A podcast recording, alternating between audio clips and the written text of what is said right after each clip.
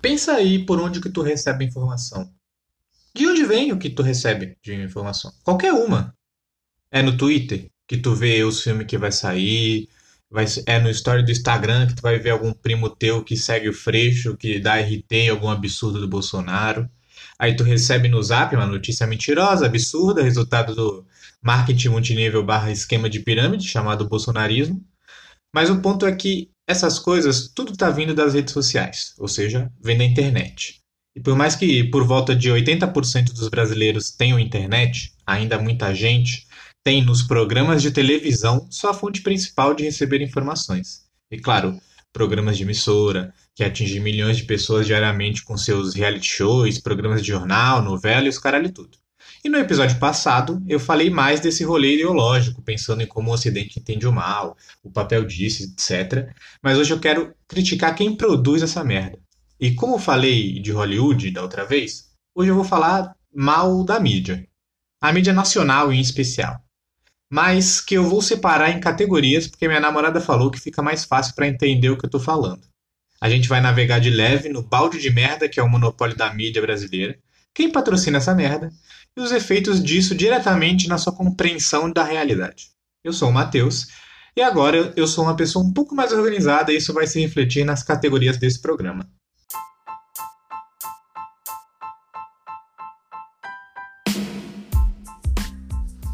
Balde de merda que é o monopólio da mídia brasileira. Esse é o subtítulo, tá? As categorias vão ser assim por enquanto. E rolou uma pesquisa que chama Monitoramento da Propriedade de Mídia no Brasil, que foi realizado pelos Repórteres Sem Fronteiras com a Intervozes, né, que foi um estudo internacional que eu não sei quantos países englobou, mas o Brasil foi analisado e, pasmem, teve o pior resultado possível. Isso que essa pesquisa foi o primeiro mapeamento de mídia no Brasil e no mundo, que visava entender a concentração da audiência, a privatização do bem coletivo e a parte principal, quem esses grupos de mídia representam. Eles levaram quatro meses para levantar esses dados, que resultou em um mapeamento dos 50 maiores veículos de comunicação, que são dominados por 26 grupos proprietários. Isso no Brasil, tá, gente? E pasmem, o número pior é quando a gente se depara com cinco grupos familiares que controlam os programas de maior audiência. Só a família Marinho, da Globo, tem nove dos programas de maior audiência do Brasil. E claro, não só dessa burguesia que o Brasil foi amaldiçoado. O grupo Bandeirantes, sabe aqueles bandeirantes que praticaram um genocídio indígena no Brasil e que tem seus descendentes donos das cinco maiores audiências também? Além da Rede Record, muito conhecida pela associação intensa com seu acusado de tráfico internacional de crianças, que também acontece ser a cabeça da emissora Edir Macedo. E isso já é comentando no estudo, onde o cruzamento político nesse monopólio se cruza aos econômicos e religiosos, e que a comunicação não é necessariamente o objetivo dessa galera. Então, o estudo considerou que seria honesto mapear os interesses dessa galera. Ou seja, entramos de cabeça no balde de merda. Só na televisão e veículo impresso, minha gente, a Globo tem 43% da audiência nacional fora os mais de 100 milhões de pessoas que têm acesso a eles pela internet diretamente, diariamente. E claro, se você não está ligado na dinâmica sul-sudeste ainda do Brasil, 80% dos inscritos de comando desses conglomerados, os escritórios né, de comando, fica nesse eixo, sul-sudeste. E aí a pesquisa levanta 10 indicadores para investigar a mídia brasileira. E um desses indicadores, por exemplo, era a transparência e a intensidade dos financiamentos políticos. E, para surpresa de zero pessoas, oito dessas categorias deu que, deu que o Brasil está em alto risco.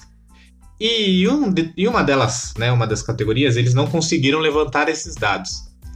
No, no caso, a categoria se chamava Concentração Financeira de Mercado, que avalia a influência do poder econômico desses grupos de mídia porque a mídia no Brasil não é obrigada por lei a tornar esse tipo de informação pública. Eles têm que informar o Ministério da Ciência e Tecnologia que se junta, é, é, é, Ministério para diminuir verba, né, de duas coisas ao mesmo tempo. Mas o ponto é que eles são obrigados a divulgar esse número, mas não são obrigados a torná-los públicos. Né? É, então, nenhum conglomerado de mídia cedeu esses dados para pesquisa. Ou seja, não sei se está dando para entender, mas os grupos de mídia não são obrigados a mostrar em que eles investem e com que eles ganham dinheiro. E o contrário também, né? Se você sabe, é, muita empresa que investe na televisão, porque todo mundo aqui, não importa qual classe social você é, é, é viu uma propaganda. Mas nem todo mercado vai investir e vai ter esse retorno através de alguma coisa que, que, que vai passar ali no comercial, que vai ser divulgada ali como propaganda. E o que, que será que é essa coisa que eles recebem em troca? Quem será que esse grupo é, é não sabe? É, não conseguiram levantar esses dados completos. Agora, é, é, mas a gente tem algumas ideias de quem controla esse, é, esse poder midiático e agora vamos direcionar um pouco esse ódio de classe.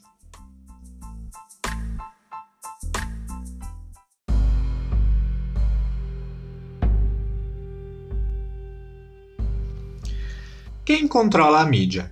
Parte 1: Políticos. Óbvio. É obviamente que isso também é ilegal. Mas foda-se, meu amigo, porque a cadeia é para pobre. O artigo 54 da Constituição Federal estabelece que políticos em mandato não podem ser sócios ou associados de empresas concessionárias do serviço público de radiodifusão. Porém, 32 deputados e 8 senadores controlam meios de comunicação de José Sarney a Fernando Collor, literalmente ex-presidentes, estão na lista. E o que isso significa? Como não existe regulação definindo como os investimentos em campanhas políticas devem ser feitos, os órgãos que recebem para tal recebem desreguladamente quantidades absurdas de dinheiro público, onde, sei lá, a Veja recebe 50% a mais do previsto no orçamento para por proporção da audiência que ela recebe a Band chega a receber 90% a mais de grana dentro dessa previsão. Né? Na época da pesquisa, o presidente já era o bastião neoliberal Michel Temer, que havia gastado em três meses é, é, 100 milhões de reais em propaganda, que é mais da metade do previsto para o ano todo. A Globo esses dias não estava fazendo de graça, é, fazendo questão nenhuma né, de estar tá streamando um pré-debate do PSDB de graça. Esse é o nível da parada quando você envolve a relação política com os controles do meio de comunicação.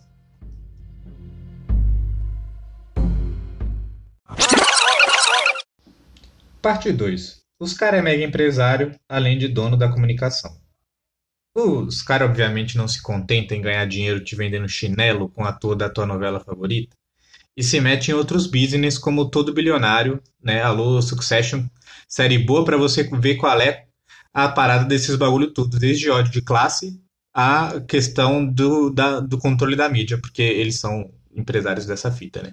Mas para tu ter uma noção brasileira do rolê, os caras têm, ao mesmo tempo que é dono de, de meio de comunicação, tem empresa de educação privada, tem investimento no agronegócio, tem investimento no transporte privado, em energia privada e os caralho. Eles dão exemplo do dono da RBS, que opera 12 emissoras, né? 15 de rádio, é, duas emissoras de TV, 15 de rádio, 3 de jornal, né, e empresa de previdência social, o Grupo Folha, que é dono do PagSeguro da UOL, a Globo ganha dinheiro com telecurso, que é usado até em EJA pela rede pública de ensino, né, mais dinheiro público. Né? O dono do colégio objetivo é dono da Unip, que é dono da televisão e dono dos caralho. Né? Vocês entenderam o rolê, né? Pouquíssimas pessoas, grandes riquezas. Parte 3. Religião. Esse aí você já conhece, né? E tá cansado de ver os BO que o neopentecostalismo arruma, né? Precisaria de um programa só para isso. Mas o Edir Macedo não tem só grande parte dessas indústrias, né? Isso certamente. E claro, isso tudo pode ser só a definição material de burguesia para alguns, né? Mas por vezes fica distante ainda mais em tempos de Globo supostamente criticando Bolsonaro e tal, que a mídia de fato deixe de cumprir um dever cívico de informar a população através de uma ética jornalística. Tipo a ética médica receitando kit Covid. Vamos para alguns exemplos de como essa relação atravessada entre os investimentos dos donos somado a quem patrocina seu programa influencia diretamente no que o brasileiro recebe de informação.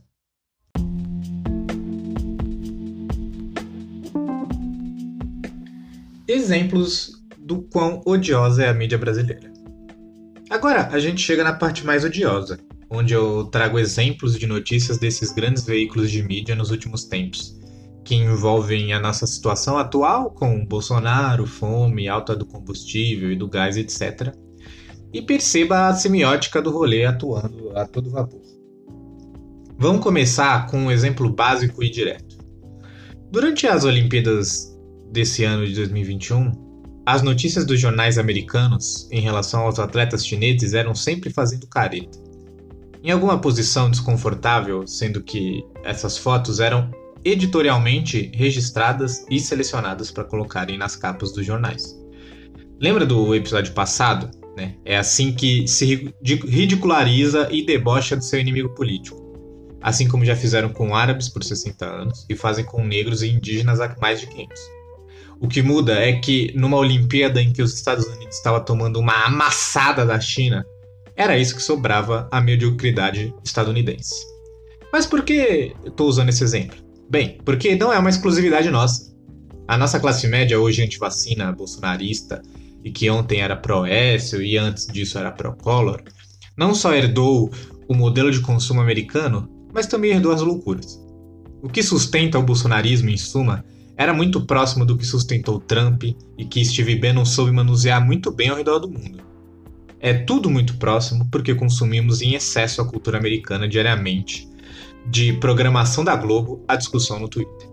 Mas essa parte toda aí foi só para fazer um link com o episódio passado, crucial para entender essa dinâmica de demonização, que vai voltar no nosso próximo exemplo de quão odiosa é a mídia brasileira.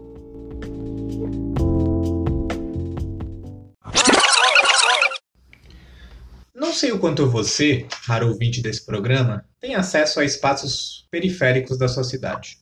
Mas se você, ao fim da tarde, entrar num bar, numa barbearia, numa lan house, no dentista, vai estar tá passando da Atena.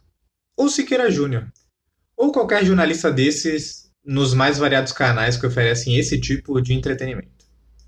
Um jornalista que fala de um jeito característico, que tem bordões, e a depender da emissora faz até eletrofunk. Tudo para captar a atenção do exausto, raivoso trabalhador brasileiro, que se depara a cada segundo do seu dia com algum tipo de desigualdade diferente. E aí, ali na televisão, tem gente dando um direcionamento para esse ódio. Tá falando que em certos lugares da cidade crimes acontecem. Não só crimes acontecem, mas criminosos vivem ali. Criminosos que apresentam um imenso risco para quem está ali presente, compartilhando a comunidade com eles, mas também para você que está assistindo. Esse criminoso tem umas características muito específicas, né? desde a cor da pele ao cabelo, ao jeito que se veste. Você precisa ser protegido, e quem protege você, na narrativa desses programas, é ela, a Polícia Militar. Polícia Militar esta que uma galera não sabe disso, mas que tem assessoria de imprensa, que é quem conta as histórias para esses jornais, propagando a aceitação de seus serviços para quem não está naquela comunidade, ou muitas vezes até para alguns dela que percebem que as intervenções policiais é, é, não têm a ver com a segurança de ninguém. Tem a ver com genocídio. Tem a ver com manter as mesmas estruturas escravocratas e de classes do Brasil. A polícia militar foi, foi criada no começo do século XIX depois da chegada da família real portuguesa aqui no Brasil, e o papel da PM era o que está no logo dela na PM do Rio de Janeiro. O ano que foi criada, 1809, duas armas, café e cana. Vou proteger a mercadoria da burguesia na bala de vocês. Outra mercadoria da burguesia.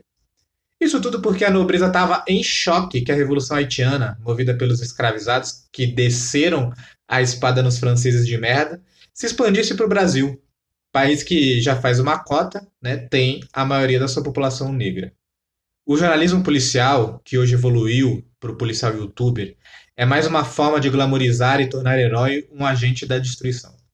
A gente já viu esse efeito com Tropa de Elite e vê hoje policial youtuber com quase 4 milhões de inscritos no YouTube, simulando prisões com humilhações, sermões e agressões a majoritariamente adolescentes negros. Bem, se eu preciso me aprofundar mais que isso nesse, nesse assunto para te convencer do quão problemático isso é, eu te recomendo é, um pouco de sensibilidade e o vídeo do Chavoso da USP, que traz de fato exemplos visuais da criminalização de pessoas e territórios que é realizado pela mídia de São Paulo. Né? É, é, vale muito a pena assistir esse vídeo dele, apesar de ser muito pesado, muito incômodo e dar muita ânsia de vômito.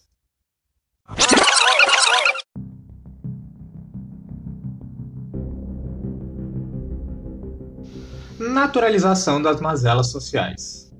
Se você foi ao supermercado nos últimos, sei lá, 18 meses, você deve ter percebido que a gente tá meio fodido. A comida tá cara, o combustível tá caro, o gás tá caro, o aluguel tá um absurdo. E tudo isso é um efeito da política neoliberal de Paulo Guedes, que também foi a de Michel Temer. Paulo Guedes, este que possui dólares comprados numa offshore em paraíso fiscal, que o torna mais, ri mais rico cada vez que o real é desvalorizado. O presidente Bolsonaro, em conjunto com a agropecuária, vem realizando um genocídio indígena, matando criança indígena em máquina ilegal de garimpo. Você está acompanhando alguma dessas coisas na televisão? Esse dia, esses dias, a capa da notícia do Pandora Papers do Estadão era Shakira, não o ministro da Economia. E por quê? Porque tem um monte desses burguês da mídia, que eu falei no bloco anterior lá, na lista, junto com Paulo Guedes com as offshore. Tá vendo alguma crítica à agropecuária? Olha os comerciais dos maiores programas da TV aberta. Veja quem tá pagando por aquele horário. Ao invés de sequer tecer um espaço para discutir o modelo econômico que nos afunda, o papel da mídia é naturalizar esse processo. A comida tá cara? Toma uma hora de Fátima Bernardes te ensinando a comer com 5 reais. Tá caro o gás? Cozinha com lenha. Não tem fogão a lenha? Morra ou seja internado com queimaduras graves tentando cozinhar com álcool. Tá cara a gasolina? Veja 7 dicas para economizar. É isso que constitui as matérias atuais da UOL Notícias, da Folha de São Paulo, do Estadão. É esse tipo de conteúdo, nesse momento do Brasil, que a mídia está preocupada em te entochar na timeline, seja na rede social, na Globo News, que passa 5 horas discutindo alguma declaração do Biden que não dá em porra nenhuma, e não dá um minuto de merda de atenção para o ministro com uma offshore que aumenta a riqueza dele a depender das decisões que ele toma no trabalho dele como chefe de um super ministério. Além de o fato de o dólar se desvalorizar, é o que aumenta o preço de várias coisas no Brasil, porque a gente come em dólar.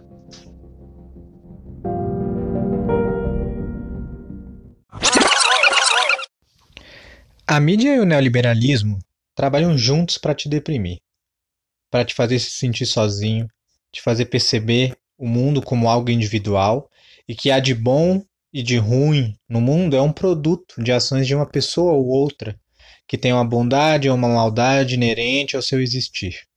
Para isso, hoje o mal é retratado com uma certa precisão em Bolsonaro. Não em seus atos políticos, mas em sua educação, sua falta de decoro perante outras pessoas ou qualquer baboseira disso.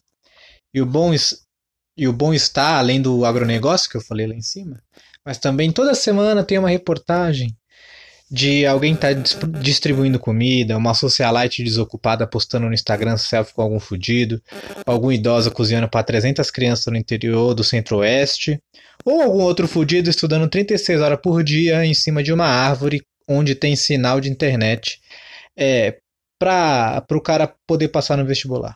É sempre o indivíduo. É sempre alguém que supera ou não alcança as expectativas. E está sempre na conta desse indivíduo. Chega um ponto que recentemente o Jornal Nacional fez uma longa reportagem sobre uma mulher que alimentava muita gente numa região específica do Brasil, sem citar ou mostrar em nenhum momento que essa mulher fazia parte do MST, que estava organizada na agricultura familiar, que é o que de fato alimenta esse país.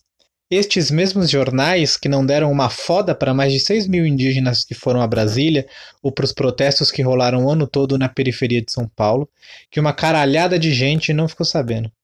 A gente lutando por um Brasil melhor e essas pessoas não têm espaço algum na televisão.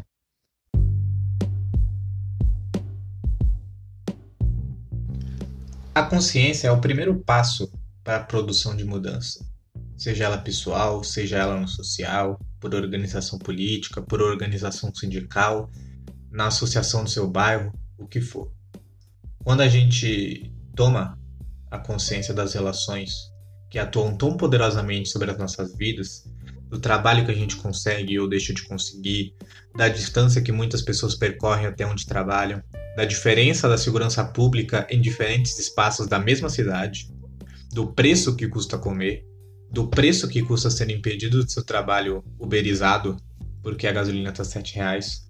Quando a gente entende tudo isso, torna ainda tudo mais difícil de viver. É, principalmente porque nada disso é discutido na televisão. Né? A gente não vê esse tipo de papo profundo a esse ponto no sábado à tarde, no, no programa do Caldeirão do Hulk, Caldeirão do Mion. Porque não é objetivo de quem produz notícia e entretenimento nesse país a consciência sobre a sua classe e o seu existir. O interesse é que estes consumam ou queiram consumir. Quem não pode consumir, não incomode. E que a máquina continue a mesma. Se você se incomoda com a situação nacional hoje, entenda que a democratização dos meios de produções midiáticos e de informação são a base de sustentação de qualquer reforma ou revolução que possa vir a ser sonhada no Brasil. É através da informação que se mobiliza as massas e principalmente também é através da falta dela que se adormece essa mesma massa. Enquanto esse processo não vem, consuma e compartilhe veículos de mídia independentes.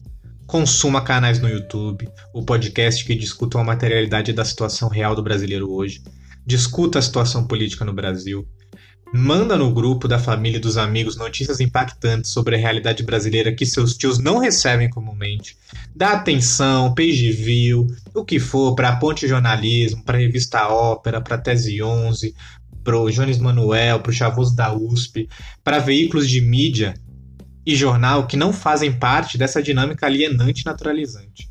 E principalmente, se organize com os seus para combater esse sistema. Até o próximo Desnaturalizando.